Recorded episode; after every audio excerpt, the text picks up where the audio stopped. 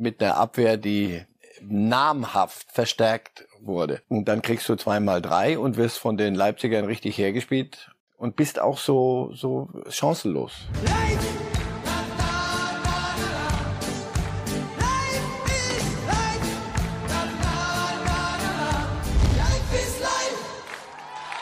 Herzlich willkommen zu Reif ist live. Ja, wo stehen wir nach sechs Spieltagen? Eigentlich alles wie erwartet. Union vor Freiburg an der Tabellenspitze.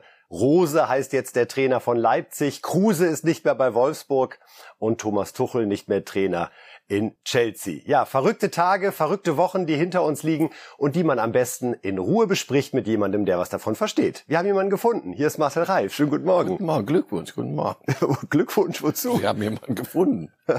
ja, nach langer Suche. Zum 251. Mal begrüße ich Sie heute hier und wir können uns nach wie vor nicht darüber beschweren, dass es einen Mangel an Themen gibt, aber Sie sind nur an der NFL dran als großer Football-Fan. Ich, ich, leide nicht oder? darunter, dass sie wieder spielen sonntagsabends. Das, das hat sowas, wie seit vielen Jahrzehnten hat das, weiß ich nicht, sowas Beruhigendes. Konstanz fehlt einem ja heute, gerade in diesen Tagen. Was für eine gelungene Überleitung zum ersten Thema, zu Max Kruse und dem VfL Wolfsburg. Denn da ist von Konstanz nichts zu sehen. Jetzt also die offizielle Mitteilung. Nico Kovac hat entschieden, dass Kruse zwar weiter für sich trainieren darf, aber nicht mehr nominiert wird für die Spiele. Er hat das sehr, sehr deutlich erklärt, der Trainer, und das nehmen wir zum Startschuss hier mal mit rein. Also es ist so, dass ähm, wir gemeinsam die Entscheidung getroffen haben, dass ähm, der Max uns in der jetzigen Situation nicht hilft, denn ähm, wir brauchen genau das, was Sie eben angesprochen haben und das sehe ich von ihm nicht. Also ähm, keine Impulse, kein konstruktives äh, Miteinander ähm, dahingehend, dass er der Mannschaft jetzt hilft. Wir haben ihm auch mitgeteilt, dass er nicht dabei ist, beziehungsweise auch äh, für uns in Zukunft keine Rolle spielen wird. Das, was wir jetzt brauchen, sind Spieler, die den Fokus, also wirklich aber den Fokus 100 Prozent auf den VfL richten. Ja, es geht einzig und allein um den VfL, um das, was wir erreichen möchten. Und wir möchten schon in der Bundesliga auch erfol erfolgreich sein. Und äh, wie gesagt, ich habe das oder wir haben das bei Max nicht mehr gesehen. Ja, und deswegen ist das die Entscheidung. Jeder ist herzlich eingeladen gewesen, aber wenn das nicht ist, dann haben wir, habe ich die Verantwortung, ähm, dem Team, aber auch dem Club gegenüber dementsprechend auch zu handeln. Das ist ganz klar und ich denke mir, das ist für jeden, der hier im Raum ist, auch verständlich und dann aber auch normal. Also Nico Kovac mit ganz klaren Worten, Herr Reif. Jeder war eingeladen, sich hier zu beteiligen, so will ich es mal übersetzen. Max Kruse hat diese Einladung nicht eingenommen. Überrascht es Sie? Ehrlich gesagt, nein. Das war doch das, was wir fast alle erwartet hatten. Also wir hatten ja. Kovac und Kruse, das passt nicht. So. Das, das kann auch nicht passen. Aber nicht, weil da zwei, irgendwelche zwei Egos, Egi aufeinander stoßen und das ist irgendwo im Zwischenmenschlichen, sondern es geht einfach um Profifußball und es geht um die Ambitionen eines Clubs und die muss er dann definieren. Max Kruse ist nicht Cristiano Ronaldo. Bei allem Talent und vielem, wirklich, der ist ein richtig guter Fußballspieler gewesen. Cristiano Ronaldo war noch ein besserer Fußballspieler, war. Das, was Cristiano Ronaldo heute anzubieten hat beim Manchester United, reicht nicht, um von Stammspieler zu sein bei den Ambitionen, die der Club hat. Und jetzt gehen wir zwei, drei dreieinhalb Stufen runter und sagen, der VfL Wolfsburg ist ein Club, der anderes von seinen Spielern verlangt. Ehrlich gesagt bin ich froh, auch für Max Kruse und für den Rest, weil ich mir gefällt, ich mag sowas nicht. Ich mag nicht, wenn ein, wenn du, wenn du spürst, das kann überhaupt nicht funktionieren. Und dann kriegt das so eine scheibchenweise Demontage und dann gibt es so, so Zwischentöne. Also äh, Niko Kovac hat ihn zweimal von Anfang an spielen lassen und ich dachte, das ist aber nicht dein Ernst, oder? Und dann dachte ich, ich glaube, er will jetzt vorführen, Kinder, ihr, ihr wollt mir doch die ganze Zeit rein singen, Max Kruse. So, ne, dann pass auf, dann führe ich euch das mal vor. Max Kruse, und jetzt wieder zurück zu Cristiano Ronaldo, hat nicht die Fitness von Cristiano Ronaldo. Weil er ein, und das ist überhaupt kein Vorwurf, gar nicht, der hat einen anderen Lebensentwurf, der ist 34 Jahre alt und da sag ich, da passt vieles zusammen. Da sagt man sich so, es passt nur dann nicht in einem Gefüge, das andere Ansprüche haben muss, als das VfL Wolfsburg sie zuletzt demonstriert hat, doch ganz zuletzt jetzt auch. Äh, und deswegen ist das eine eher undramatische Geschichte. Es geht nur darum, wie man dann damit umgeht. Dass das dahin kommen würde, dass Max Kruse nicht ein bestimmter Faktor einer Mannschaft unter Nico Kovac sein würde, die Wette hätte ich hoch gewonnen. Warum war Wolfsburg dann nicht so konsequent und hat ja während der Vorbereitung schon da für klare Verhältnisse gesorgt oder zumindest noch während des Transferfensters, so dass man ihn hätte verkaufen können? Denn ihm hat man ja schon auch eine Chance genommen, jetzt in der Bundesliga noch direkt einen neuen Club zu finden. Oder hat man da noch dran geglaubt? Das wissen wir beide nicht. Wir wissen beide nicht, Sie? was die im untereinander besprochen haben, was man an Vorgaben gegeben hat und wer was wie verstanden hat und wer was wie zwingen wollte. Max Kruse, wenn in Topform, fragen Sie bei Union nach, fragen Sie letztes Jahr noch zum Ende, als Wolfsburg wirklich rücklings in die Hölle marschieren, zu marschieren drohte, da hat er ihnen sehr wohl noch geholfen mit, mit vielen einzelnen Aktionen und auch mit seiner Präsenz. Aber jetzt willst du Pressing Kovac ein Fußball spielen und dann siehst du ein Spieler, das, der ist doch aber gar nicht fit für das. Das stimmt doch hier. Irgendwas habt ihr doch, was ist das? Das ist ein Abschiedsspiel oder was macht ihr hier gerade? Und das gegen irgendeine Auswahl. Nein, das ist normale läppische Bundesliga und da brauchst du, wenn du so spielen willst und spielen wollen musst, wie Kovac, sonst wäre er ja unglaubwürdig, dann kann es nicht funktionieren. Warum sie im Sommer nicht gesagt haben, wenn sie es denn nicht getan hätten, jetzt mal mal weg, aber dann lass uns aufhören spekulieren, weil das wissen wir nicht. Warum man nicht gesagt hat, pass auf, wenn du nicht topfit wärst, wirst du nicht spielen. Überlegst dir gut, willst du es probieren? Wenn du es probieren willst, nimmst du dir selber aber die Zeit jetzt, dich in Amerika umzuschauen, irgendwo in den Emiraten, egal wo, ähm, wenn du es zwingen willst. Ob wer dann völlig klar bei Verstand war, bei beiden weiß ich nicht, also klar bei Verstand, das klingt so böse. Wer das dann nüchtern genug betrachtet hat und wer nicht, weiß ich nicht. Am Ende stehen sie jetzt vor einer Situation, die sie werden klären müssen, denn dazu liefern sie dann er kostet ja auch noch ein bisschen Gesprächsstoff. Was. Und Nico Kovac wird sich natürlich in gewisser Weise bestätigt fühlen, denn es gab dann gleich den ersten Sieg ohne Kruse, 1 zu 0 in Frankfurt. Und jetzt hat auch Max Kruse sich zu dem ganzen Thema zu Wort gemeldet. Seine Sicht der Dinge hören wir rein. So Leute, was geht ab? Einen wunderschönen Sonntag wünsche ich euch. Wie ihr mich kennt, die erste Meinung von mir gibt es immer über meine Kanäle. Und wie ihr sicherlich mitbekommen habt, ähm, hat der Trainer entschieden, mich nie wieder mit in den Kader zu nehmen. Das kam gerade nach den letzten zwei Spielen, die ich von Anfang an gemacht habe, nicht nur für mich überraschend, sondern wahrscheinlich auch für viele von euch am Samstag, die das gesehen haben. Ähm, ich respektiere die Meinung des Trainers. Anscheinend soll ich mich nicht mehr mit dem Verein identifizieren. Aber ich glaube, jeder, der mich kennt, weiß, ich habe in den letzten, nicht nur bei VfL Wolfsburg, sondern in den letzten 10, 12 Jahren, in denen ich Profifußball spiele, wenn ich auf dem Platz stand, immer alles für den Verein gegeben, für den ich gespielt habe. Und das wird auch weiterhin so sein, solange ich ähm, ja, trainieren darf, Fußball spielen darf. Ich kam im Januar nach Wolfsburg, um der Mannschaft zu helfen und ich glaube, das habe ich in der vergangenen Rückrunde auch getan. Und ich bedanke mich recht herzlich äh, für alle Nachrichten, die mich seit gestern über alle möglichen Wege erreicht haben. Vielen Dank dafür. Und zum Schluss wollte ich noch sagen, ich glaube, ich entscheide selber, wann meine Zeit in der Bundesliga vorbei ist. Und das entscheidet niemand anders für mich. In dem Sinne, schönen Sonntag. Klingt nicht so, als würde er die Entscheidung nachvollziehen. Abschließend dazu, oder? Das ist vielleicht auch ein bisschen viel verlangt irgendwann setzt bei solchen Situationen manchmal, dann verrennt man sich, also jetzt wirklich, so ist mir oft genug gegangen und dann äh, trübt das sehr den Blick für die, für die realen Dinge. Er wird es akzeptieren müssen, er zieht eine Trainingsjacke an von anderen Ausrüster und, und ein Ding. Man trennt sich. Es Sehen wir ihn noch mal in der Bundesliga, Herr Reif? Schwer vorstellbar. Das wäre dann erst im Januar möglich. Ja, weil es sei denn, er, er verändert seinen Lebensentwurf und sagt so, jetzt mache ich mich mal Ronaldo-mäßig fit. Das fürchte ich, wird nicht passieren, aber wir würden uns natürlich freuen, Max Kruse einfach wiederzusehen. Ist ein Typ, der die Bundesliga grundsätzlich bereichert. Jetzt sprechen wir über die Bayern, die ja eigentlich großartig in diese Saison gestartet sind. 15 zu 1 Tore, drei Siege in drei Spielen, so hieß es nach dem dritten Spieltag. Jetzt aber schon das dritte Unentschieden in Serie. Ein 2 zu 2 zu Hause gegen Stuttgart. Das ist natürlich viel zu wenig und man spricht über Julian Nagelsmann, denn der hat als Trainer natürlich die sportliche Leistung und auch den Erfolg, in dem Fall den ausbleibenden Erfolg, zu verantworten. Und wir hören mal, wie er es sieht, ob der Druck jetzt wächst, ob er es spürt. Ich weiß nicht, ob der Druck höher geworden ist. Druck ist ja was sehr Subjektives. was von außen immer kommt. Ja, geht die Woche genauso an, wie ich es angegangen wäre, wenn wir gewonnen hätten. Wir trainieren morgen, trainieren am Montag, analysieren morgen den Gegner fertig, bereiten uns vor, versuchen eine gute Idee zu entwickeln für Barcelona, was schwer wird. Und ähm, dann versuchen wir am Dienstag das Heimspiel zu gewinnen. Identisches hätte ich auch gemacht, wenn wir 4-0 heute gewonnen hätten. Soweit Julian Nagelsmann ein bisschen kürzer angebunden, als wir ihn zuletzt bei Pressekonferenzen hm? Etwas haben. schmallebiger. Hm? Hat er Druck?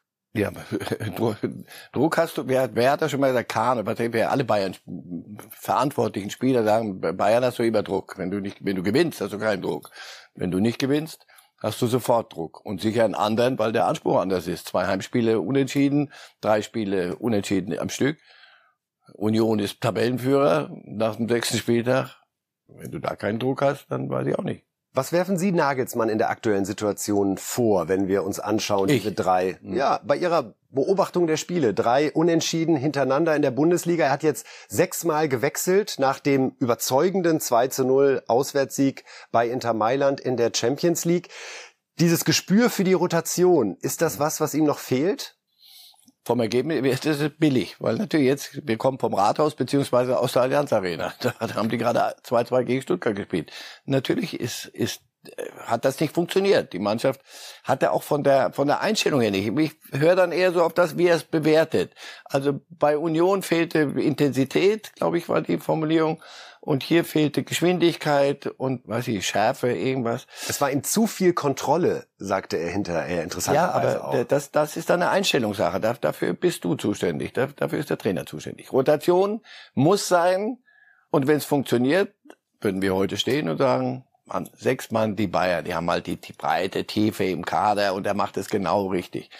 Wenn du 2-2 gegen Stuttgart spielst, bei allem Respekt, immer wieder die Floskel, dann äh, war das zu viel. Ganz einfach. So. Es, das, die Bayern ticken nicht richtig. So, wir kommen sicher noch zu Lewandowski oder nicht heute? Wenn Sie möchten. Ja, ja die spielen morgen gegeneinander. Wird ja, sich nicht vermeiden lassen. Ach, gegeneinander. Vielleicht sollten die Bayern hingucken, ob sie nicht eine, eine Ausleihe für die Punktspiele kriegen, für die Ligaspiele und dann in der Champions League aber dann. Ist das doch jetzt gerade Ihr Eindruck, dass dieser Lewandowski, wir haben am Anfang noch ein bisschen gescherzt nach dem ersten Unentschieden, fehlte Lewandowski ja in ein, ja. zwei Szenen, ja. Jetzt haben wir dreimal so ein Unentschieden gehabt waren wir da doch zu schnell nach diesem furiosen Spektakelstart der Bayern zu sagen, es funktioniert auch perspektivisch genauso gut mit drei, vier Verrückten, die da vorne durch die Gegend kreiseln? Fast besser sogar, habe hab ich hier noch gesagt. So sah es ja auch ich aus. Ja, ja, ich habe allerdings hier, ich hier, hier, wir, weiß ich nicht, aber ich hier habe gesagt, es werden Spiele kommen, da wird man sagen, guck mal, mit Lewandowski, der hätte die, die Chancen da vorne hätte der genutzt.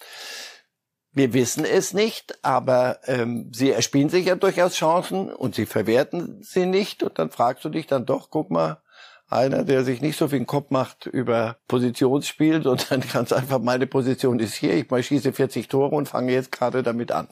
Also, das alles wabert jetzt natürlich da rein. Wenn du gewinnst, ist alles gut. Wenn nicht, bist du bei Bayern, kommt die gesamte Akte zur Wiedervorlage. Wie groß wird das Problem für Nagelsmann, falls er gegen Barcelona verliert?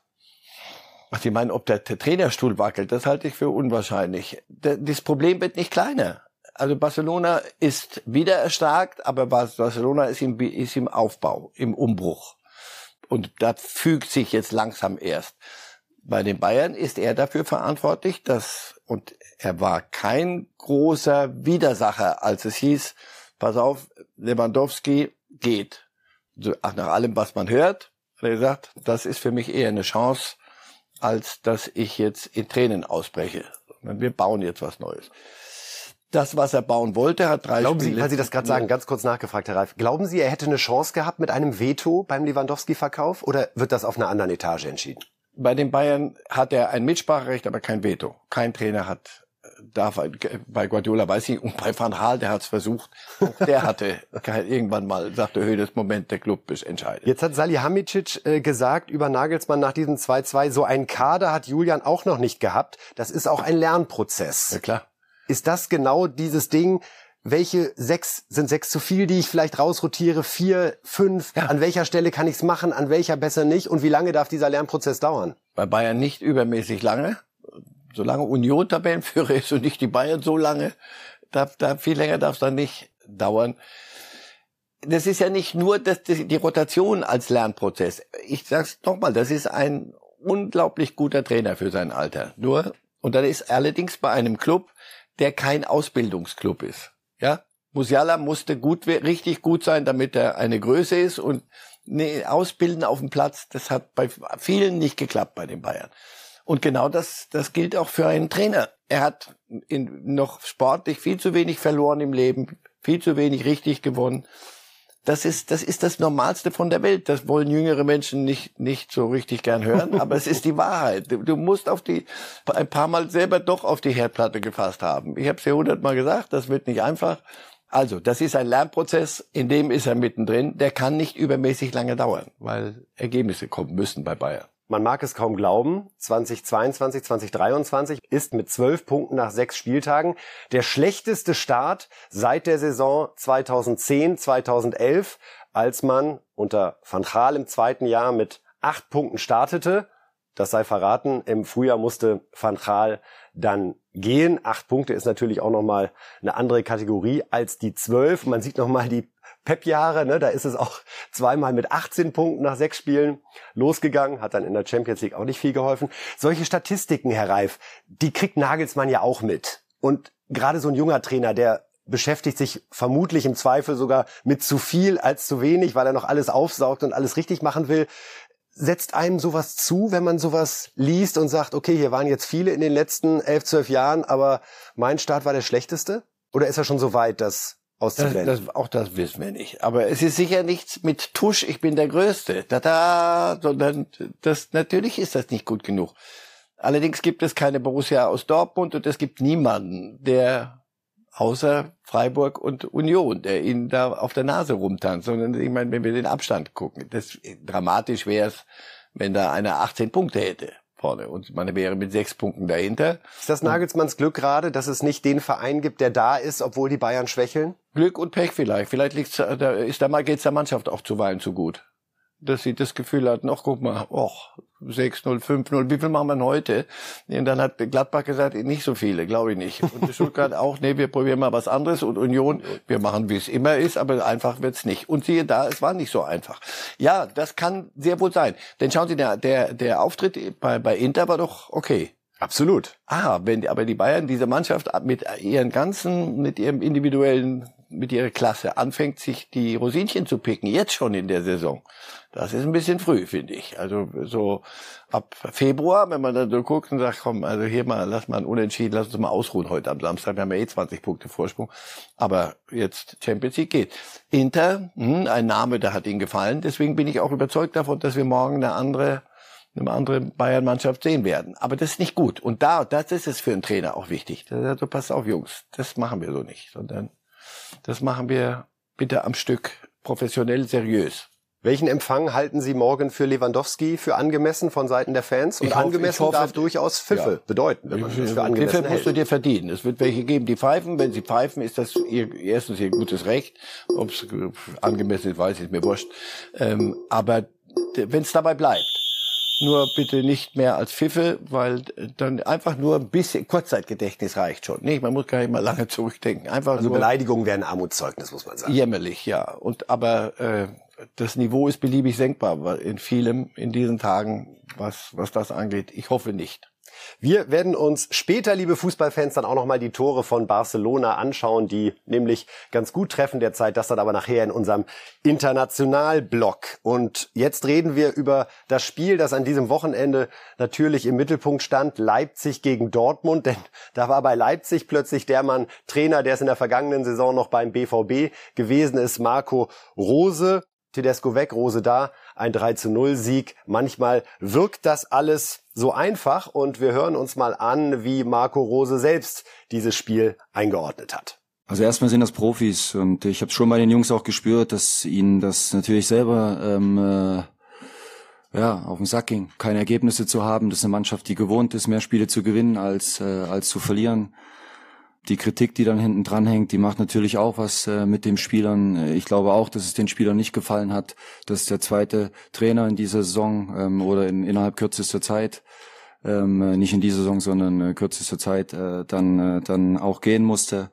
und dementsprechend haben sie sich möglicherweise auch in der Pflicht gesehen. Ähm, zudem haben wir natürlich auch darüber gesprochen, dass wir bei RB einfach für für eine bestimmte Art und Weise Fußball spielen, äh, Fußball zu spielen stehen und die haben die Jungs ja im Tank. Im Tank hatte Tedesco da vielleicht zu viel Diesel reingepackt und der das passte ist, nicht so zum Motor? Das ist das, was sie ihm vorgeworfen haben. Oder dass er zumindest nicht in den fünften Gang geschaltet hat, schnell genug immer, sondern. Ist es wirklich manchmal so einfach? Alle sagen von außen, Mensch, RB spielt doch eigentlich einen anderen Fußball. Der Rose kennt den RB-Fußball, weil er in Salzburg war. Also setzt man den da hin und dann schlägt man Dortmund 13 und, und so der, einfach kann es doch nicht sein. Und das ist der, der am Stadtrand wohnt und vorher bei Dortmund war. ich dachte, auf die Pointe, nee, doch, gibt es. Ist Fußball so einfach? Oder? Manchmal ist es ist Fußball ganz einfach das ist ein bisschen die, die Mannschaft. Der Rosa hat das schon jetzt sehr positiv bewertet nach dem Sieg, klar. Aber so, so ein bisschen mal rüber gucken.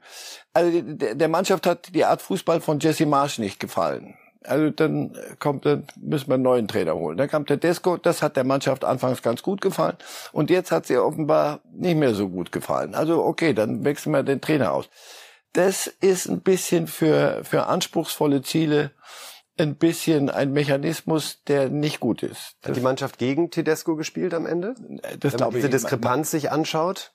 Es waren das, schon zwei Klatschen, sowohl in der Champions League als auch gegen Frankfurt und drei Tage später 3-0 gegen Dortmund. Aber das, bis zum 0-1 glaube ich nicht, dass eine Mannschaft gegen Trainer spielt. Ich bin ja mit dem Feuer und der Lust, wie sie sonst spielen würden, aber bis zum 0-1. Und danach spielen sie nicht gegen den Trainer, aber die, wie wehrt man sich dann noch?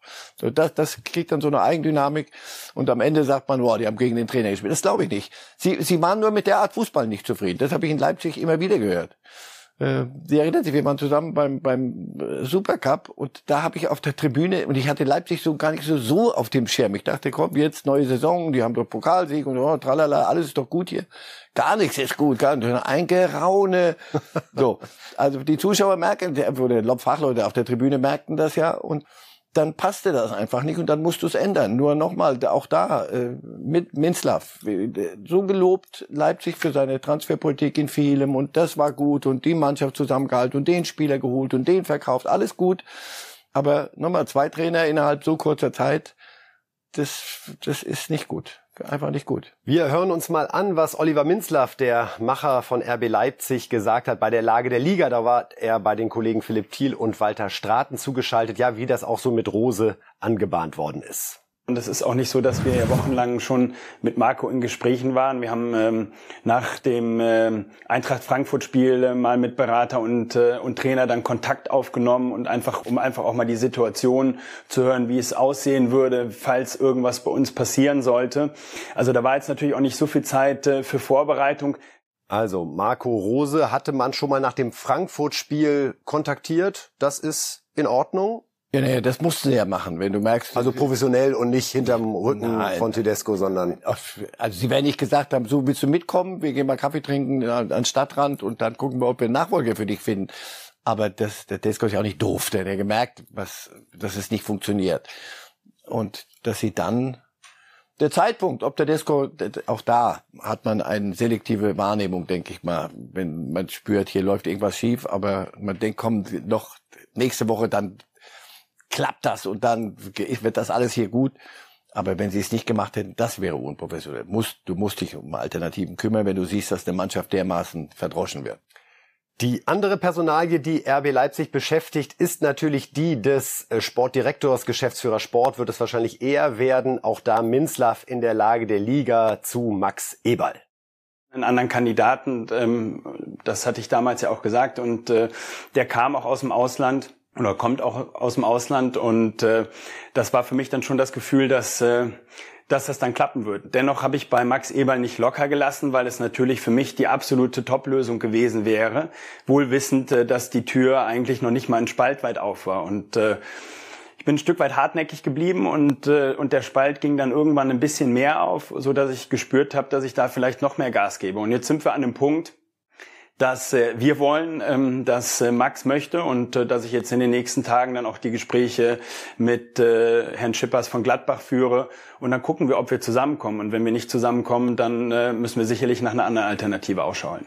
Und wir hören mal rein, was Edin Terzic, der Trainer, zu sagen hatte nach dieser Auswärtspleite.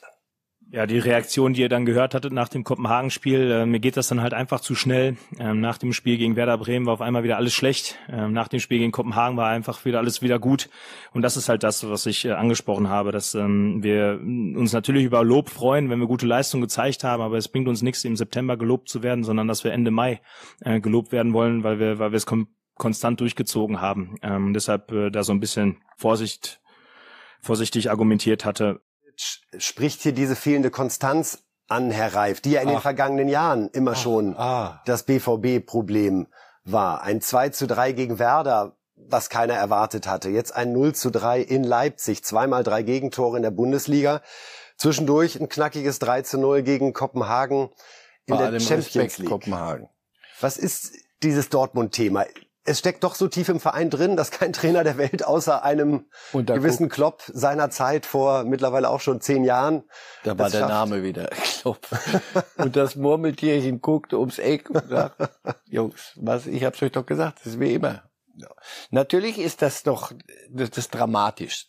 Zweimal drei Gegentore äh, mit einer Abwehr, die namhaft, glaube ich, dass die Formel, die namhaft verstärkt wurde.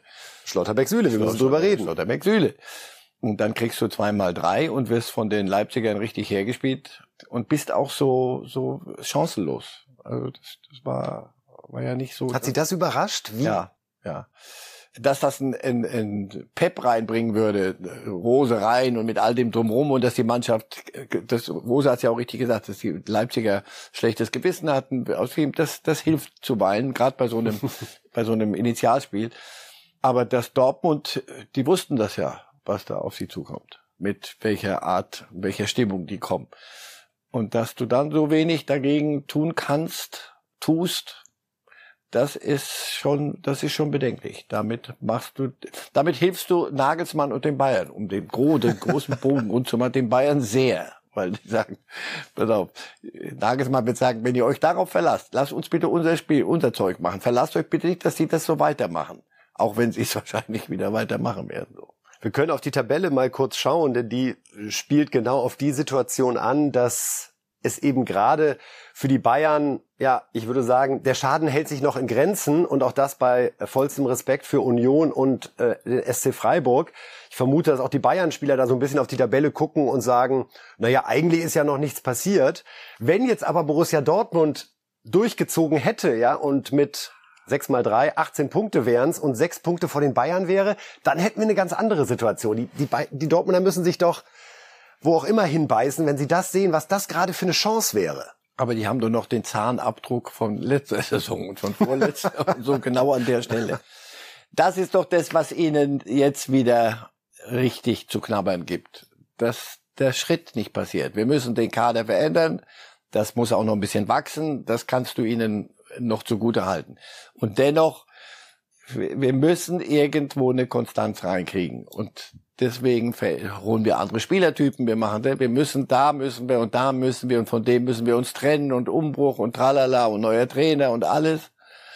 Und dann geht's genauso hin. In den ersten sechs Spielen holst du dir zwei solche Niederlagen. Zu Hause drei Tore. Nicht eins, das da mal reinrutscht und, äh, und, und der gegnerische Torhüter ist super und alles, sondern einfach drei Stück gegen Bremen und jetzt so eine, und das war schon eine Klatsche. Äh, in, bei einem, auch noch einem Konkurrent, bei Werder kannst du noch sagen, ja, unterschätzt ein bisschen vielleicht, ähm, Grumel, Grumel.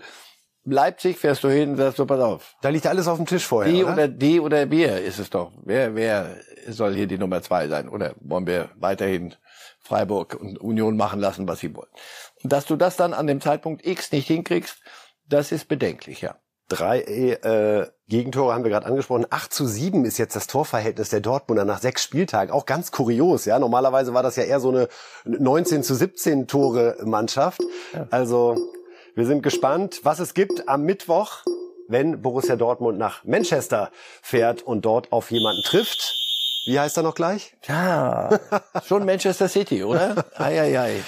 Gegen Haaland geht's natürlich am Mittwoch und äh, das Spiel werden wir dann am Freitag bei Reifes Live genauestens analysieren. Wir sind in England und bleiben dort. Thomas Tuchel ist nicht mehr Trainer beim FC Chelsea. Und das hat viele kalt erwischt. Ich bin gleich gespannt, was Marcel Reif dazu sagt. Aber zunächst wollen wir uns noch mal anhören. Die letzte Pressekonferenz von Thomas Tuchel als Chelsea-Trainer noch. 0 zu 1 Niederlage gab es bei Dynamo Zagreb. Überraschende Niederlage. Und so klang Tuchel. Ich bin wütend auf mich selbst. Ich bin sauer wegen unserer Leistung. Es war ein enorm schwacher Auftritt von uns allen. Wir waren nicht präzise genug, nicht aggressiv genug, nicht entschlossen genug. Es war einfach individuell nicht gut genug und auch die gesamte Mannschaftsleistung war zu wenig. Deswegen haben wir verloren. Didn't see it coming. So obviously I was in the wrong movie. I mean ich habe das nicht kommen sehen. Ich war offensichtlich im falschen Film. So etwas habe ich nicht erwartet.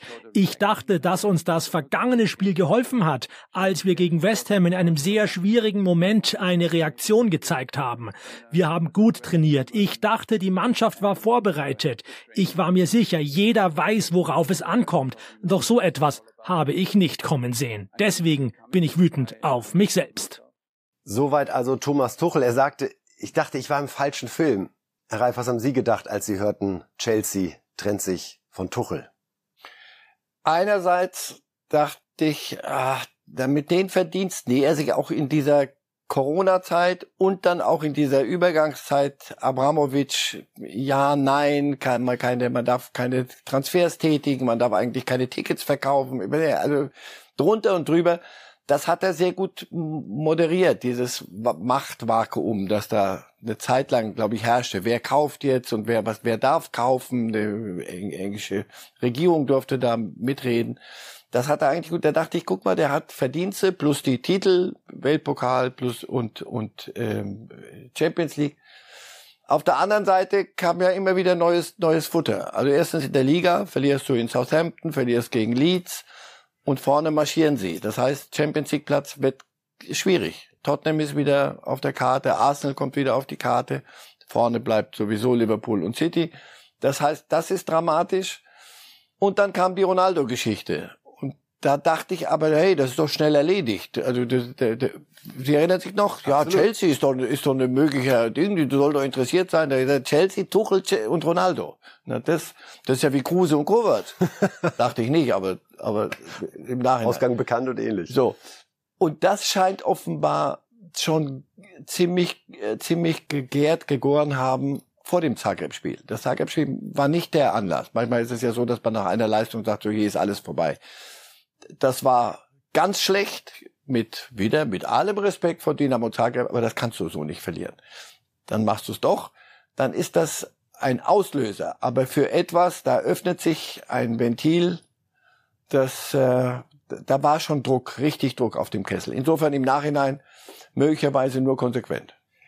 Die Firmenbesitzer haben sich fast unaufgeregt lässig geäußert nach der Trennung von Tuchel und haben das eingeführt. Ja, da nun 100 Tage seit Übernahme des Clubs vergangen sind, halten es die Besitzer für den richtigen Zeitpunkt, diesen Wechsel vorzunehmen. Als wäre das das Normalste der Welt, mhm. dass man nach dieser 100-Tage-Frist, die wir vor allen Dingen aus der Politik kennen, wo man sagt, neue Regierung hat erstmal Zeit, sich einzuarbeiten, ja, wir haben da eine andere Idee, Ronaldo wollten wir auch holen, da hat der Torre schon Nein gesagt, so geht's ja hier nicht weiter und ist ja aber eigentlich das Normalste der Welt. Kann das sein, dass die Amerikaner, die jetzt Chelsea übernommen haben, ein ganz anderes Verständnis davon haben, wofür so ein Club stehen soll. Also das ist Entertainment und Ronaldo hätte gut dazu gepasst und der Tuchel ist eh manchmal so ein bisschen kniffig so mit seinem Auftreten und seiner Art, dass die das rein investorenmäßig bewerten und beurteilt haben? Das klingt jetzt sehr böse. Wir haben doch vorhin über Football. Kann ja auch böse sein. Ja, ja, wir haben doch vorhin über Football. Es ist subjektiv, wie du es auffasst. Wir haben, du weißt aber, was kommt. Das ist ein amerikanischer Eigentümer. Wir haben vorhin über Football geredet. Da wechseln die Trainer, wenn der Erfolg und Dinge nicht so funktionieren und Trainer eine andere Idee hat, ist das viel undramatischer. Ne? Auf Wiedersehen, der kriegt eine Abfindung, dass die Heide wackelt und dann, wenn er gut genug ist, kriegt er einen neuen Club und wenn nicht, dann nicht ähm, daraus ein Thema zu machen. Und Tuchel hat eine, eine, ich will ich jetzt nicht unterstellen, aber wir wissen das aus Dortmunder Zeit noch, er hat eine, eine klare Ansprache, also auch an Eigentümer. Und das ist jetzt nicht Abramowitsch, der, der vom Fußball auch nicht so viel offenbar verstanden hat, aber der viel mit dem Herzen und dann kommt, dann hast du hier nochmal Geld. Ach komm, lass mal machen. Amerikaner denken da ganz simpel. Und natürlich war Ronaldo für sie eine, eine hochinteressante Marketingmaßnahme. Aber er muss sportlich denken. Die wollen schon auch den sportlichen Erfolg. Müssen sie ja wollen. Aber die, die, die ticken anders. Und dann geht es darum, wie, wie haben sie dieses Gespräch geführt? Und ich befürchte, dass Tuchel gesagt hat, ihr habt so wohl nicht alle. Aus seiner Sicht kurz beendet. Ihr seid wohl nicht ganz, aber nicht mit mir. Entweder der oder ich. Hm. Und dann kann es schon sein, dass ein amerikanischer Eigentümer, der gewöhnt ist, dass die Hierarchien allen klar sind, von A bis Z, dass der dann sagt, hm, okay, das ist, eine, ist ein Angebot. Und dann verändern wir die Dinge jetzt hier, ganz einfach. Aber man hat ihn noch 280 Millionen Euro ausgeben lassen in dieser Transferperiode. Wir waren selbst Aber nicht für die Spieler, die er wirklich wollte, sondern da wurde doch schon einiges ihm vorgelegt. Und jetzt, bevor man, bevor wir ihn jetzt nur bemitleiden, also Werner hat sehr viel Geld gekostet damals. Der spielt mittlerweile wieder bei Leipzig. Lukaku hat noch mehr Geld gekostet. Da geht's um drei, drei, dreistellige Millionenbetrag. Der spielt jetzt gerade wieder bei, zurück bei Inter Mailand. Das hat nicht funktioniert. Das sind aber Spieler, die er, glaube ich, wollte. Und die hat er nicht ans Laufen gekriegt. Also das muss er sich schon vorwerfen lassen. Und dann verlierst du, krieg, kriegst du einen Kader, den du jetzt neu basteln musst. In der Tat, Abwehrspieler gingen weg. Er hat die, die er wollte, nicht gekriegt. Ähm, Christensen, Rüdiger ging weg. Also, und dann kriegst du die Ergebnisse nicht. Und spätestens an der Stelle kommt alles zur Wiedervorlage was da nicht funktioniert hat im Verhältnis zu den neuen Eigentümern. Und dann ist das, wenn du weißt, das sind Amerikaner, dann hörst du alle Glocken läuten, weil du weißt, das wirst du nicht, das wird er nicht gewinnen, sondern die werden irgendwann sagen, schönen Tag noch. Liverpool hat auch amerikanische Investoren und darum wurde natürlich Jürgen Klopp gefragt, der ja gerade von Neapel 4 zu 1 verhauen worden war, ob er jetzt auch Gefahr sieht, dass man an seinen Job rangehen könnte und das ist seine Antwort. The difference with our, um, obviously der Unterschied ist offenbar, dass wir unterschiedliche Clubbesitzer haben. Unsere Eigentümer sind eher ruhig und erwarten von mir, dass ich die Situation lösen kann. Sie denken nicht, dass es jemand anderes regeln sollte. Wenn Sie eines Tages Ihre Meinung ändern, sagen Sie es mir vielleicht. Thoughts, then they might tell me. Davon kann man durchaus you ausgehen, bet. dass sie, you dass sie wissen lassen. Ja, Klopp beendet gerade sein siebtes Jahr äh, bei Liverpool. Ist da einfach ein anderes Vertrauen auch in Klopp gewachsen während dieser Zeit? Denn der Saisonstart von Liverpool ist jetzt ehrlich gesagt nicht viel besser als der von Chelsea. Der Kredit ist noch ein bisschen höher. Und natürlich sind es wirklich andere, andere Typen, die sagen, die haben vielleicht mehr, mehr Geduld. Wenn das allerdings so weitergeht, beim FC Liverpool von den Ergebnissen her, wird, wird auch da die, die, das Thema hochkommen. Macht es noch Sinn, eine lange Reise noch länger zu führen? Aber nochmal, das, das dauert noch. Das ist nicht im Moment das, das Thema. Aber auch dort, der Erfolg hat, hat sich, hat zu einer Gewöhnung geführt. Das, wir spielen immer Champions League und wir sind immer sehr lang mit vorne dabei und wir sind City so knapp an, auf den Fersen und dieses Jahr müssen wir es packen. Drunter werden die Ansprüche nicht sein. Das ist aber auch der Preis. Die Luft ist halt dünn da oben in, in Chelsea und, und Liverpool noch, noch mehr vielleicht sogar. Aber er hat einen anderen, noch einen anderen Kredit. Thomas Tuchel hat sich jetzt dann auch erstmals nach seiner Entlassung bei Chelsea geäußert und man liest aus diesen Worten heraus, dass es ihm schon alles nahe geht. Dies ist eine der schwierigsten Erklärungen, die ich je schreiben musste, schrieb er bei Twitter, und ich hoffte, ich würde sie viele Jahre lang nicht machen müssen. Ich bin am Boden zerstört, dass meine Zeit bei Chelsea zu Ende ist. Er scheint es also zumindest nach außen noch nicht ganz fassen zu können. Und wir gucken nochmal auf die Stationen von Thomas Tuchel. Marcel Reif hat das gerade einmal angedeutet. So ganz lange Partnerschaften sind da ja nicht entstanden, nachdem er zwar fünf Jahre in Mainz war, aber dann 15 bis 17 Dortmund, 18 bis 20, das waren zweieinhalb Jahre bei Paris und jetzt eben diese gut anderthalb Jahre bei Chelsea, gekrönt allerdings mit dem Champions League Pot. Ein Wort noch zu Tuchel, Herr Reif. Muss er sich möglicherweise auch hinterfragen, was so Jahr zwei, Jahr drei bei einem Verein betrifft? Hinterfragen ja, aber ändern wird er sich nicht können, weil er sonst äh, unglaubwürdig wird. Er, er, den Charakter eines Menschen kannst du nicht ändern und er wird bei sich bleiben, aber vielleicht die eine oder andere Umgangsform, wie man dann mit mit hierarchischen Dingen umgeht. In, Oder er ist eben so, dass er es drauf ankommen lässt, ja. Wenn er sagt, ihr ja, wollt Ronaldo, aber mit dann, mir nicht, entscheidet euch. Dann wird er aber hin und wieder nochmal so eine Twitter doch schreiben müssen. Auch wenn er am Boden zerstört ist.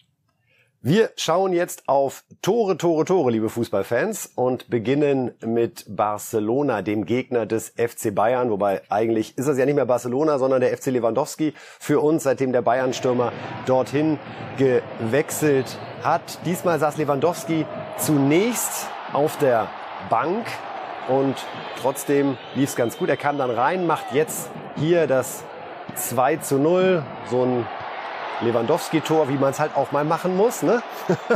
Erreichen wir malen es uns ja nicht. Ja, meine, ja, es, ist, es sind genau die diese, diese Stotterter. Und hier tolle Vorlage gleich von ihm. Da stürmt Lewandowski und dann hat er da aber nochmal den Blick. Also da merkt man, die sind auch alle einfach richtig gut miteinander gerade. Und Lewandowski scheint da einfach auch eine wahnsinnige Akzeptanz und die gucken zu ihm auf, oder? Also weil er halt auch jetzt so funktioniert. Weil ist er genau funktioniert. Ja, ist, ich ist, weiß, ich weiß, ich weiß. immer ganz einfach. Gerade noch wenn, gerettet. Wenn die Dinge funktionieren. Und da hat auch äh, Xavi hat rotiert wie verrückt, genauso wie, wie, wie Nagelsmann. Ja, aber wenn du gewinnst, super, bravo, bravo, ist das nicht genial. Aber es ist ja keine Glückssache, wie man rotiert, sondern das macht ja folgt ja schon einem Plan. Also wir können auch nicht einfach sagen, es ist Schicksal, sondern ja, aber dann hat Xavi es besser gemacht als Nagelsmann. Ja, äh, Nagelsmann hat ja nicht irgendwelche Bratwürste reinrotiert, Korrekt. sondern schon richtig valable Spiele. Du hast geguckt, wo, Moment, wie man oft guckt, wenn ein Neuer reinkommt bei Bayern. Sag mal, der hat also nicht von Anfang an gespielt. Aber es hat nicht funktioniert manchmal funktionieren Dinge nicht, die, die ganz einfach aussehen. Und manchmal sind Dinge so einfach, wo man denkt, oh, das wird aber schwierig. Also, Lewandowski funktioniert, weil er dahin wollte, weil sie ihn wollten. Die Mannschaft akzeptiert ihn, weil er auch dieser letzte Pass, ja. dieses Querspiel, das, das ist, wird registriert. Da, bei allen. Kein Ego-Anfall. Aber auch Real Madrid ist gut unterwegs in Spanien, liebe Zuschauerinnen und Zuschauer hier bei Reif ist live. Und da gab's zunächst das äh, 0 zu 1. Muriki trifft da und da dachte man kurz, geht da vielleicht was? Nein, denn dann kommt Valverde. Da war doch noch Platz oben im linken Winkel. Der Ausgleich. Wenig Platz, aber den musst du finden. Spektakuläres Tor zum 1 zu 1. Das war es dann gegen Mallorca in der ersten Halbzeit. Ja, ne? ich schieße mhm. mal oben rein, alles klar. Also Pause und dann ging's weiter und Real hat den Sieg klar gemacht. Drei Tore gab's noch, die werden auch noch richtig deutsch gleich am Ende. Zunächst Vinicius Junior. Die haben einfach auch alles mit rübergenommen in diese Saison. Nach dem Sieg der Champions League. Hier Rodrigo.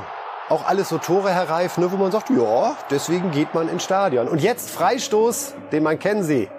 Toni Kroos, den Scheitel gerichtet, wie immer. Und wer ist da hinten? Rüdiger. so, der findet sich also auch jetzt langsam zurecht.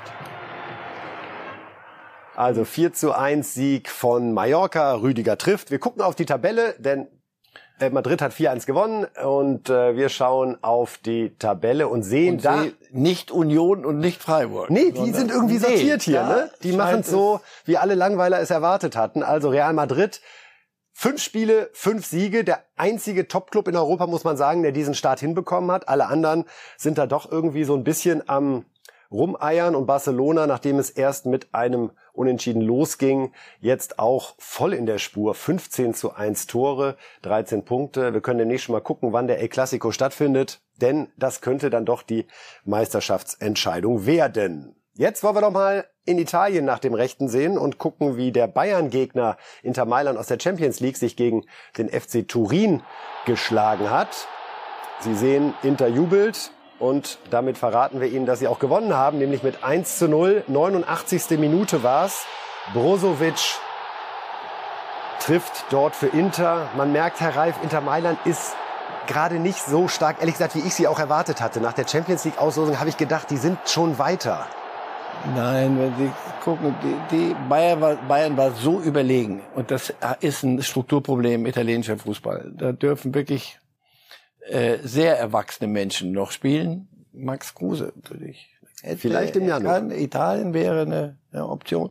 Das passt. Also ähm, sie, sie spielen da einen anderen Fußball. Deswegen der italienische Fußball im Moment ist nicht wirklich ganz oben konkurrenzfähig. Gucken uns noch Neapel an, auch in der Champions League natürlich spektakulär. Die sind die, der einzige Club. Spektakulär gegen Liverpool gewonnen.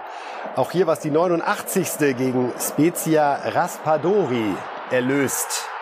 Neapel und erzielt das 1 zu 0. Also nach dem 4 zu 1 gegen Liverpool und Klopp auch in der Liga erfolgreich.